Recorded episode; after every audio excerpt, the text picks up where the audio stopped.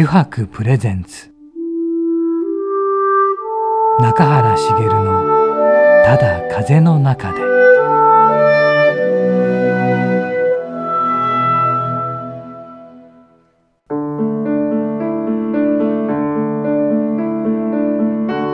皆さんこんにちは。声優の中原茂です。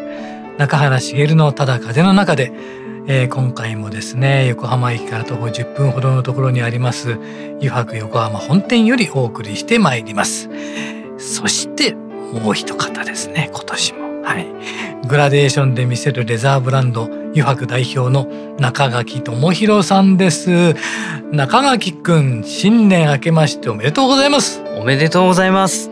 おめでとう。そんなおめでとうのね、はい、2024年一発目のゲストなんですがねどなたですか？シンガーで、はい、コズミックリーダーのラムジャさんです。コズミックリーダー？難しい、ね、なんでしょうね。どんなお仕事なんでしょう？ねえ。ちょっとこれを新年一発目からね、はい、伺ってまいりましょう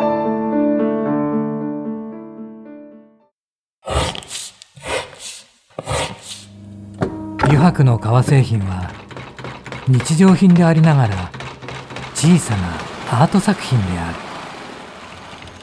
日々の暮らしに彩りを。レザーブランド。油白。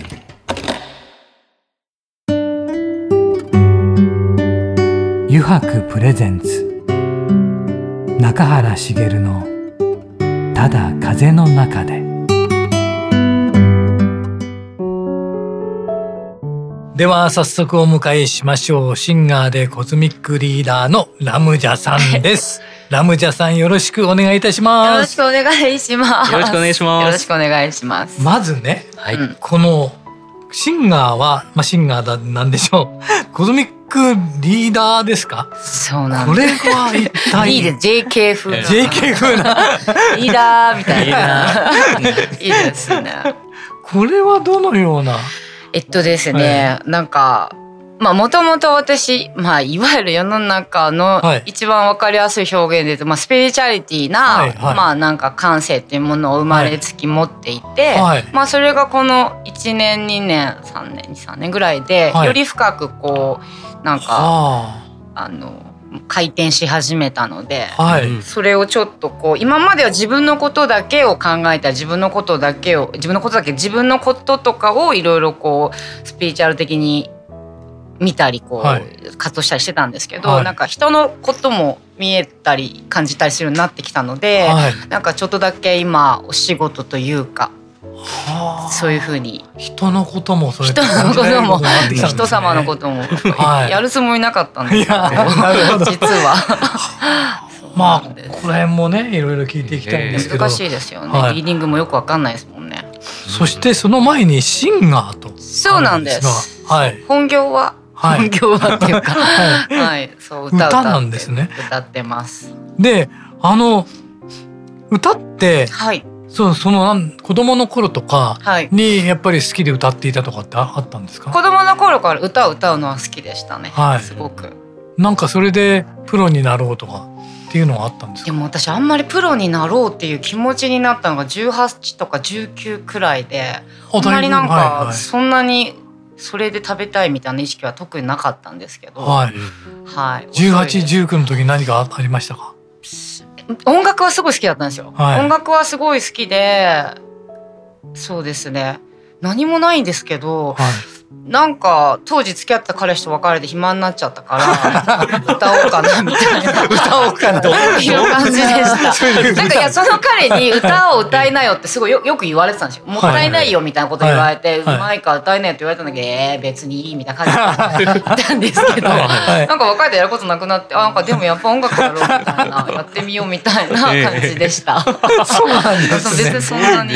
えそれでメジャーデビューまで行っちゃうっていうのがすごいですね、なんなんですか？ねなんかややり始めると、うん、てかなんかなんですかねこうあのそうまあメジャーにいいそうですよね行きましたね。行ったんだよなって今。なんかでもなんかそのそこが結構私の中では絶対に行かなきゃいけない理由があって、学校高校も中退したんでで親にまあ感動されたんですよ要は。はい、でまあ二十歳までなんかそんなあなたの子母一人子一緒だったんで、はい、あなたのことはもう死んだって思うからって言われてそんなにね、えー、親の言うこと聞かないから、はい、そんなに偉そうなこと言うんだったら自分できるかどうかやってきてって言われて、はあ、でまあ家を出たんですね。はい、でそこからまあ昼夜バイトして、その後まあじゃすごい当時レゲエが好きだったんで、ジャマイカに行って一年生活した、ね、ジャマイカに行ったんですか？してたんですよ。はい、でそういうことをやってだから親の親に対しても暗骨心というか絶対行くって思ってたんで、はあ、絶対行くって思ったら多分絶対みんな行けます。はあ、多分そんなもんだと思います。はい、思ってます感想は。はい、行けました。ジャマイカどうでしたか？え楽しかったし危なかったし。はい。って感じでしたかね。危ない方をだいぶうん、でもなんかやっぱ17とかだったんで、はい、18か17ぐらいだったんでそのなんていうんですかね別にその。やっぱ若いとバカじゃないですか。だからその危険性よりも好奇心のが勝っちゃってて、なるほど。目の前でねなんか撃たれてる人とか普通にいたけどわーって怖いけど、はい、そんなに別になんか怖くなかった。今はすごい行きたくないですけど。逆に 恐怖心がちゃんとあるから。まだ若かったから、ね、そうですそうです、うん、若いからできたことだと思います。音楽のためにそうですね。なんかやっぱレゲエやってたし、うん、ジャマイカ人が何歌ってるのかとか、うん、そのジャマイカの国のなんかどういったどういったものなのかとか非常に興味があったし、うん、音楽のルーツとかそうですね。行ってみたかったんで、行きました。音楽的にはそれでどうでした？行ってみて。えー、もう何ですかね。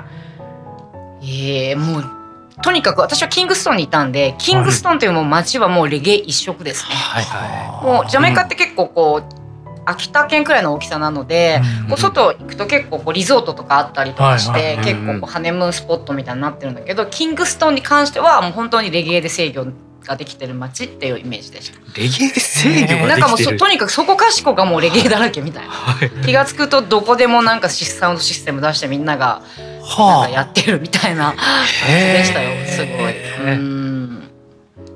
キングソンって有名ですよね。まあそうですね、首都首都に。なる。今はなんかすごい街綺麗になってるみたいですけど。あ、そうなんです、ね、ボルトとかも出てきて、そういうこう選手とかも出てきたんで、はいはいはい、国も街空港もすごい綺麗になったって言ってました。撮ってないんで。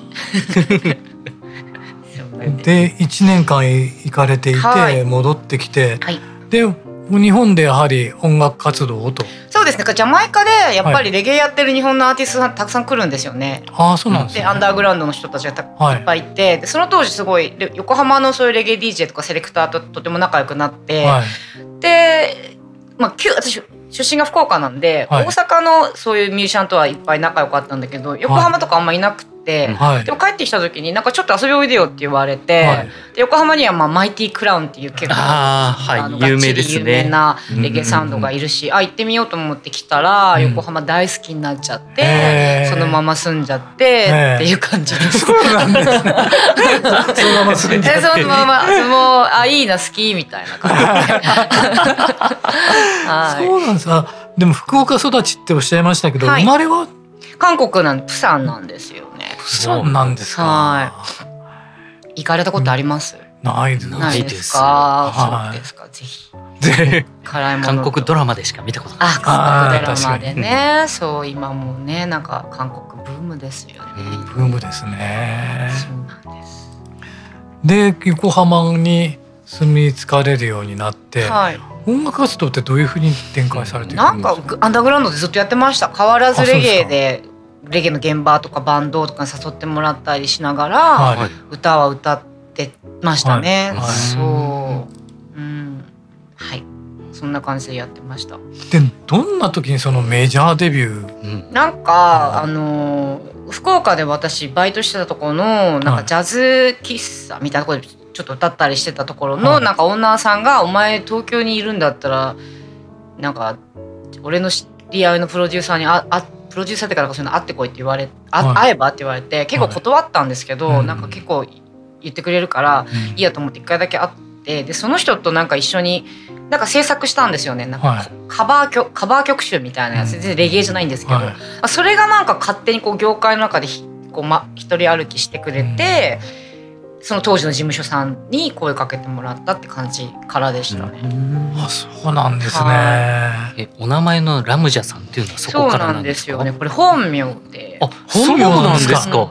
あのインラムジャって言うんですけど、はい、漢字で書くと林がイン、はい、イムで、はい、ラムジャが藍色の愛に子供の子の愛子を韓国読みだとラムジャって読むんです、ね。へ愛子がラム林愛子です。林愛子さん。林愛子さん。そうなんです。林愛子でもいいんですけど、全然。林愛子よりもラムジャさんの方がなんかすごい曲歌ってくれそうな感じしますね。ちょっと力強めがありますよ。なんか大体こうラムジャっていうとこうなんかみんなやっぱりなんて言うんだろうパキスタンとか、ああなるほど。なんかインドとか、そういう人を連想するみたいで、ラムジャって名前に。はい。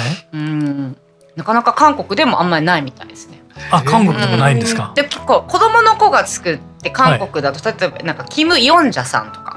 あれ英語って書くんですよね。はいはい、子供の子が全部ジャー読みになっちゃう。ジャー読み。そうなんです。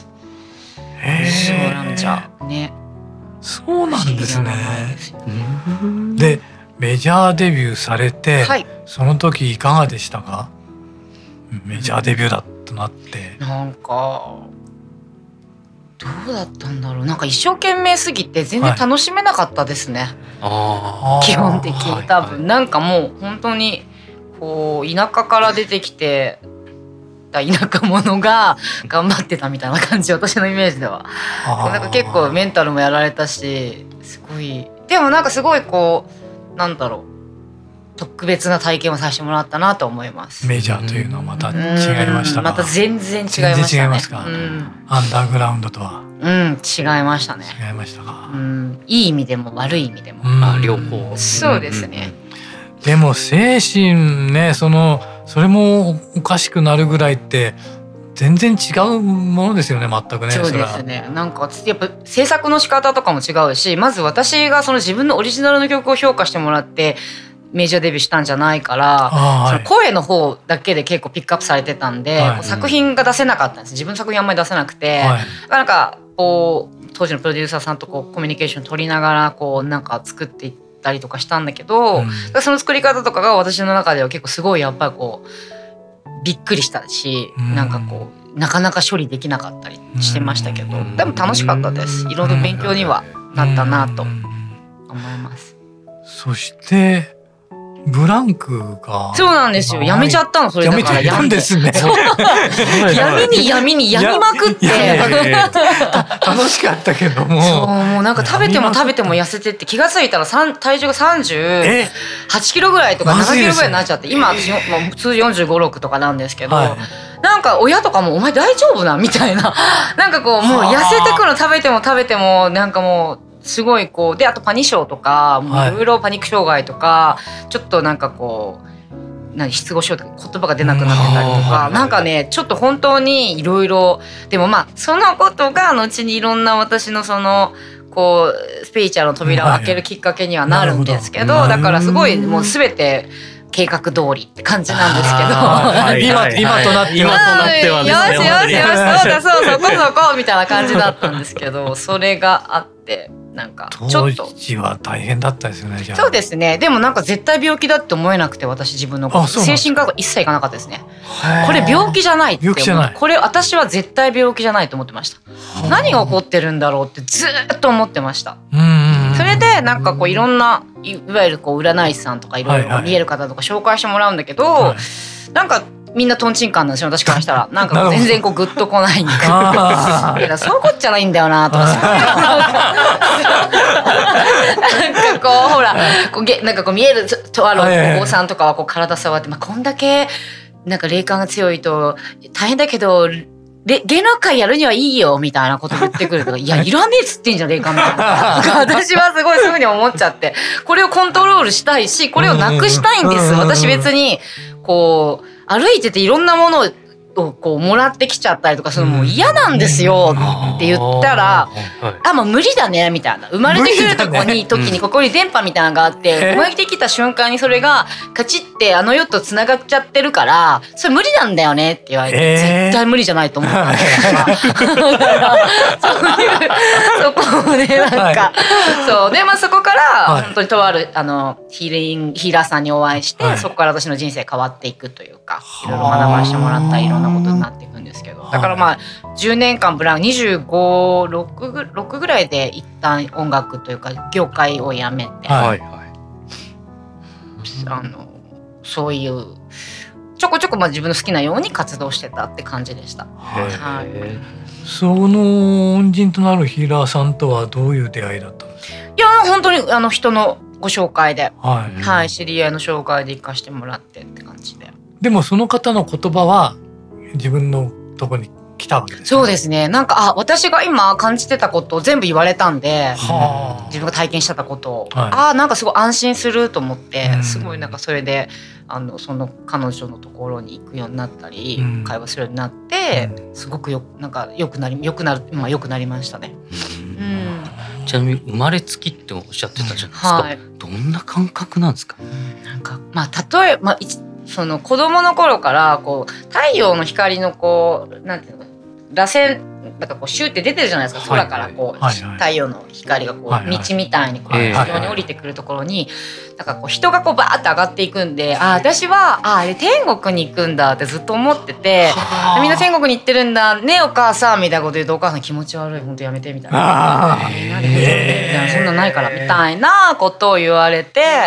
でもなんかうち父がちょっとスピーチャリティだったんですよ。石と喋ったりとかしてて。なんか本当にでもねその時は何やこの親父何言ってんだろうと思ってたしお母さんとそれであいつ頭おかしいねとかって言ってたんですけど、はい、そう石の中に神様がいるとか言って、はい、石は一番記憶を持ってるって言いますもんね。あそうなんですね。なんか今となっては分かるんだけど、うん、彼が言ってること当時はやっぱ私分からなかったし、はい、でも彼が言ってるまあ彼そのうちの韓国部落に住んでたんですけどその韓国部落の中にシャーマンがいたんですよ。はい、そのシャーマンがかに体をよく治してもらってて、はあ、お腹痛くなるとそのお坊さんのとこ行ってずっとお坊さんが誘ってくれるとどの病院よりもどの薬よりもすぐ治っちゃうみたいな、はあ、そういう人たちも周りにいたりとかなんかうちがそういう感じだったんだけど母はあんまりそういうの嫌いな人でそうやって言われたからその自分が見えてる世界とか聞こえてるものとかビジョンとしていつもこの辺に見えてる映像とかが何なのか分かんなかったし。そう言っちゃいけないことなんだっていうふうに認識したんですよ。だからそれに全部だからもう蓋をしてたら、蓋をしまくった結果要は精神病になったっていう感じです。だから自分のこ自分の本質をに蓋をしまくると精神病っていう形だったり、まあ、人様他の方は肉体的な症状だったり何でもいいんだけど、うん、体に出てくるのって最後なんで、うん、ずっとやっぱり信号を送ってくるんですよね。だからこうそれをだから子供の頃にそれをやっぱ蓋しました。すごい。だから。もともとあったんですよ。見える、まあ、見えるとか感じるとか聞こえちゃうとか、いろんな人がいるんですけど霊長霊感なんか霊視とかいろいろあるじゃないですか。私はなんかこうビジョンとしてあと自分の過去性の記憶、うん、こう我々多分輪廻転生っていうのを私はしてると思うんですね、魂って、はい、だから何度もこう生まれ変わっていろんな、ある時はあのどこかのなんだっけ村の人とか例えばインディアンやいろいろいいんですけど、はい、なんかそういったところの場面がいきなりバンって出てく出てくるんですよ私子供の頃それが出てくる。何なのか分からなかったんですけどそれをやっぱりその大人になって向き合うようになってそういうふうにレクチャーしてくれる人に会ったり自分で瞑想していく中で分かるようになってそしたらもう全部の病がなくなりました。自分のことを分かったら分かった瞬間分かった瞬間にちなみにラムジャさん自身の過去性って？山ほどあるんですよ。山ほど。相当輪廻転生してます。いやしてる皆さん一緒です。皆さん相当してます。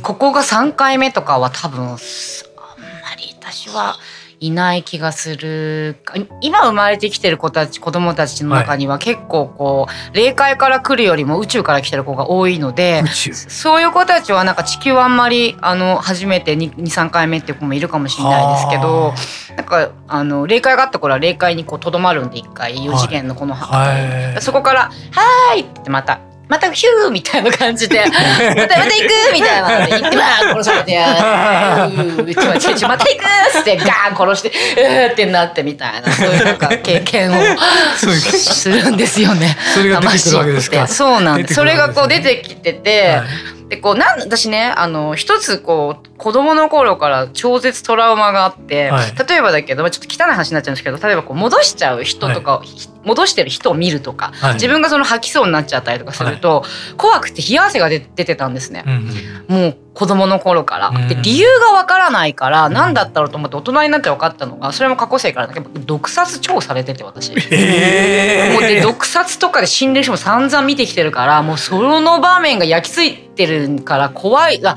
でもだからだって分かると取れるんですよね。うん、なるほど。取れる。あこれが原因でこうなって例えば高所恐怖症の方だったり、はい、閉所恐怖症の方だったり例えばいろいろあるじゃないですか、はい、意味もなく怖いものって、うそういったものっていうのは魂が転生してる間に魂っていうのはレコードがすごく残るんで DNA の中にも自分のレコードっていうの残るんですね今までの。だからそれがいわゆる皆さん仏教でいうこう業とかカルマって言われてるものだと私は認識してるんですけど。そうそうですね。なんかそういう。はあ、うん。すごい。で今なんですけど、はい、今の現在の例えば音楽活動ですか？はい。これっていうのはどのように？今は定期的にライブをやったりしてるんです今はちょっとしてるんですけど、はいはい、去年は結構制作アルバム制作の年にしてたんですけど、うんうん、今年はアルバムを出していろいろライブもやっていきたいって思ってます。なるほどそのレーベルとかはまた自分で探されたり、ね、そうですねここからまたちょっとまあレーベルは実分でやって、はい、こう売ってくれる人だけ探そうかなとかそういったその今かんいろいろ考えてるんですけど、はい、じゃあまだ制作中ということですね。でもこれ見えちゃったってねやっぱり嫌ですよねなんか見えちゃうって。ねえ、うん、別特に必要ないですよ。だって三次元なんだし 見える必要なかったのになんか意味がねあるんですかね。そうですね。ありがとうございました。ありがとうございます。また次回もですねお願いしたいんですけどよろしいでしょうか？もちろんでございます。よろしく今度はまたねそのリーディングですか？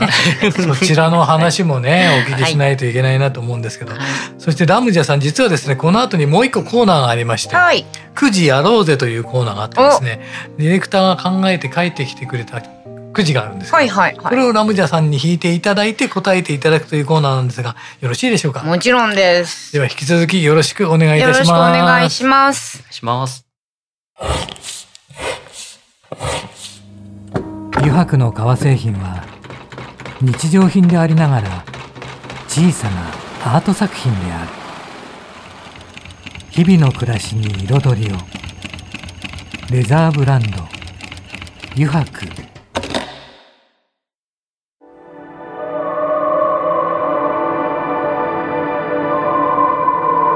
油白プレゼンツ。中原茂の「ただ風の中で」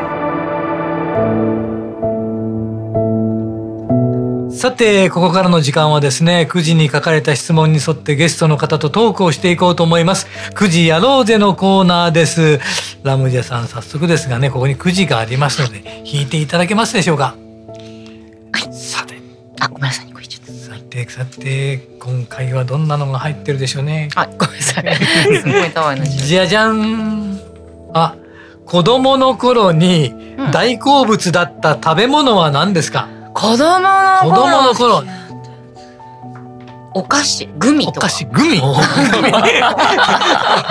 ミ。そう私、うん、本当にこご飯を食べない子供だったんですよ。えーはいお子様ランチとか一人前食べれなかったんで本当に食べなくて親が多分相当大変だったみたいな。なんか謎の韓国製の熊の形した真っピンクの錠剤みたいなの飲まされてたんですよ。これの方が絶対意味あるじゃんって思ってたけど、え、なんなのこれみたいな、もう。なんか、そう、食べないから、すごい言われて食べなかったですね、ご飯。グミはなぜ？いや、グミってなんだろう？あれやめられなくないですか？なんなんだろう？あれなんか、ねなんか、たずっと食べてましたねなんか。何味を食べてました？グレープとか。今でもグミ好きです好きですね。絶対カバンに入ってたりとかするかもしれない。今日はチョコレートですけどお菓子のない生活がもうできないです私今も。今もです大好きですね、でも今はちゃんとご飯も食べますよ。食べます。食べますけど。そうでも一日一食なんで。あ、一日一食そうですね。ほとんど一食です。えっと、夜が多いですかね。か、昼に食べ、昼って言ってもブランチっていうかもう夕方ぐらい、はいはい、3、4時ぐらいに食べちゃって、はい、夜はなんかちょっとしたおつまみとかで終わるって感じだったりとか、あんまり、まあ、と、すごい食べない、食べるの好きですけど、はい、食べないかも。そんな多く食べれないですね。もう体がそうなっちゃう。一気食いみたいな皆さんできるじゃないですか。はい、ぶわっと丼物とかば食べれる人とか。無理ですね。すごい羨ましいもん。早食べの友達とか見てると。早食べ。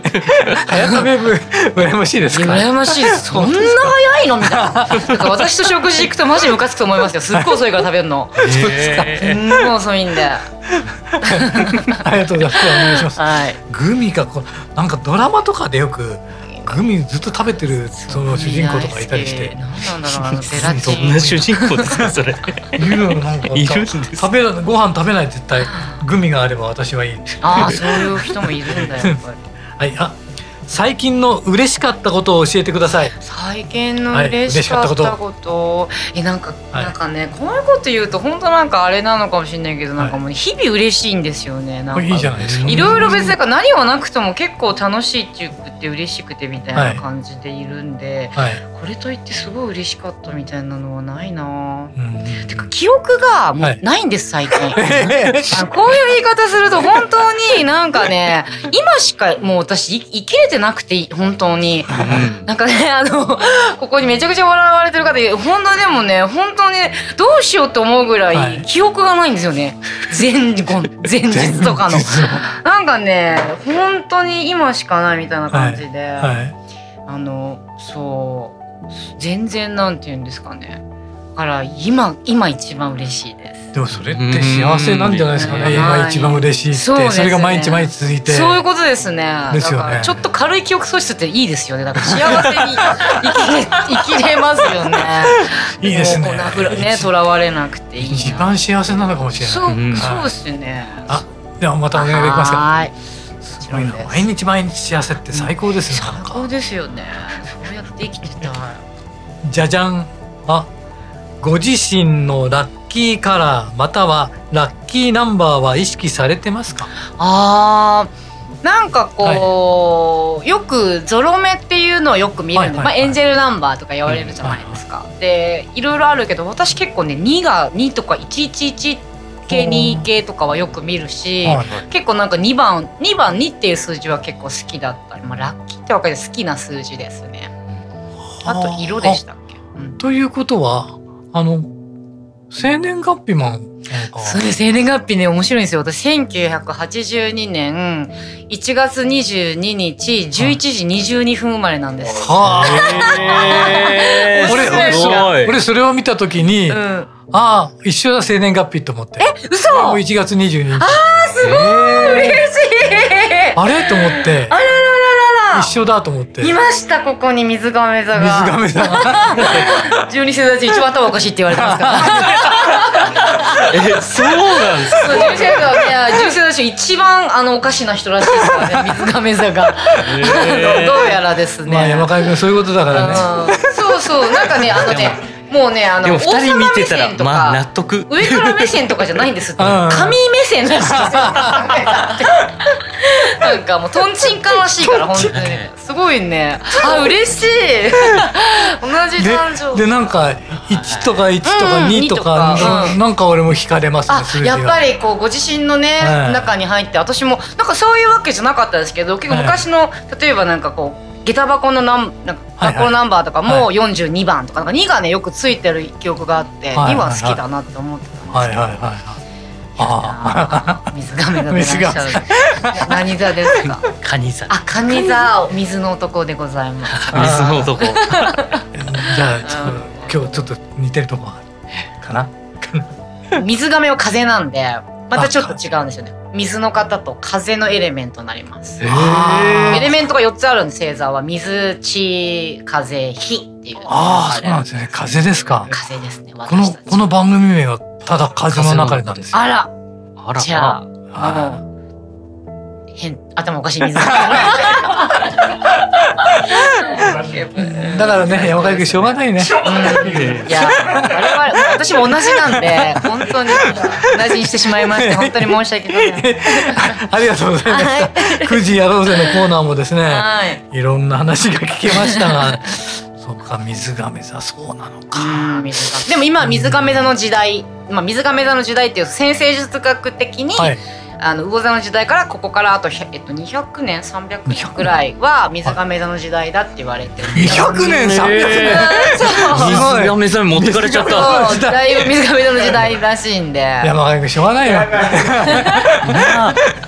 ね宇宙が誕生してから2 3 0 0年なんで大したことないですから、ね、そう見たら本当にまばたきみたいなもん、えー、本当にまばたきいや実はうちの下の娘も水亀座で、えー、結構ぶっ飛んでるんですなかなかだと思いますよ。本当に水亀座はね。やっぱじゃあ自分はなかなかなんだと思って。そうなんですよ。自覚しといた方がいい。自覚しといた方がいい。違うということ。みんなとちょっと違うんだな。違うんだな。それはいいこと。いいこと。すごくこう一人でいられるとかこうあのピラミッドじゃないんで水亀座の人。猫っぽいっていうかサークルで生きてるんですよね。結構自分の。あなるほど。自分のコミュニティが結構自分のスタイルとか自分の感性とかそういったものをね非常に大切に。して。聞かれるしまたカニ座の人はすごいこう、なんていうのかなこう意外と秘密主義者っていうか。意外と秘密意外とこう言ってね、うん、えー、見せないよ。でも、好きな人には全部見しちゃうみたいな。あります。大好きになると全部見せて見せてくれるんですさっきもねある秘密を秘めすごくね愛に愛に深い方なので、うん、あのカニ座の方 あありがとうございました。藤原さんのコーナーも楽しかったです。はい。またあのですね、はい、次回もお願いしたいんですがよろしいでしょうか？喜んでありがとうございます。ま、次回もお願いいたします。はい、よろしくお願いいたします。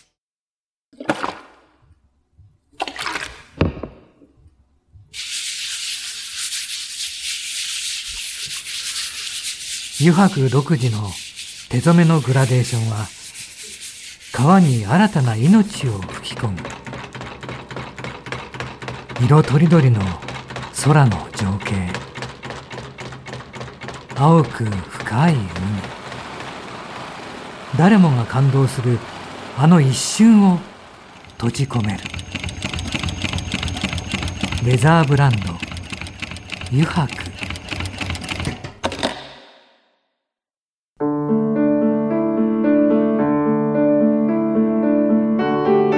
原茂のただ風の中でそろそろエンディングのお時間です。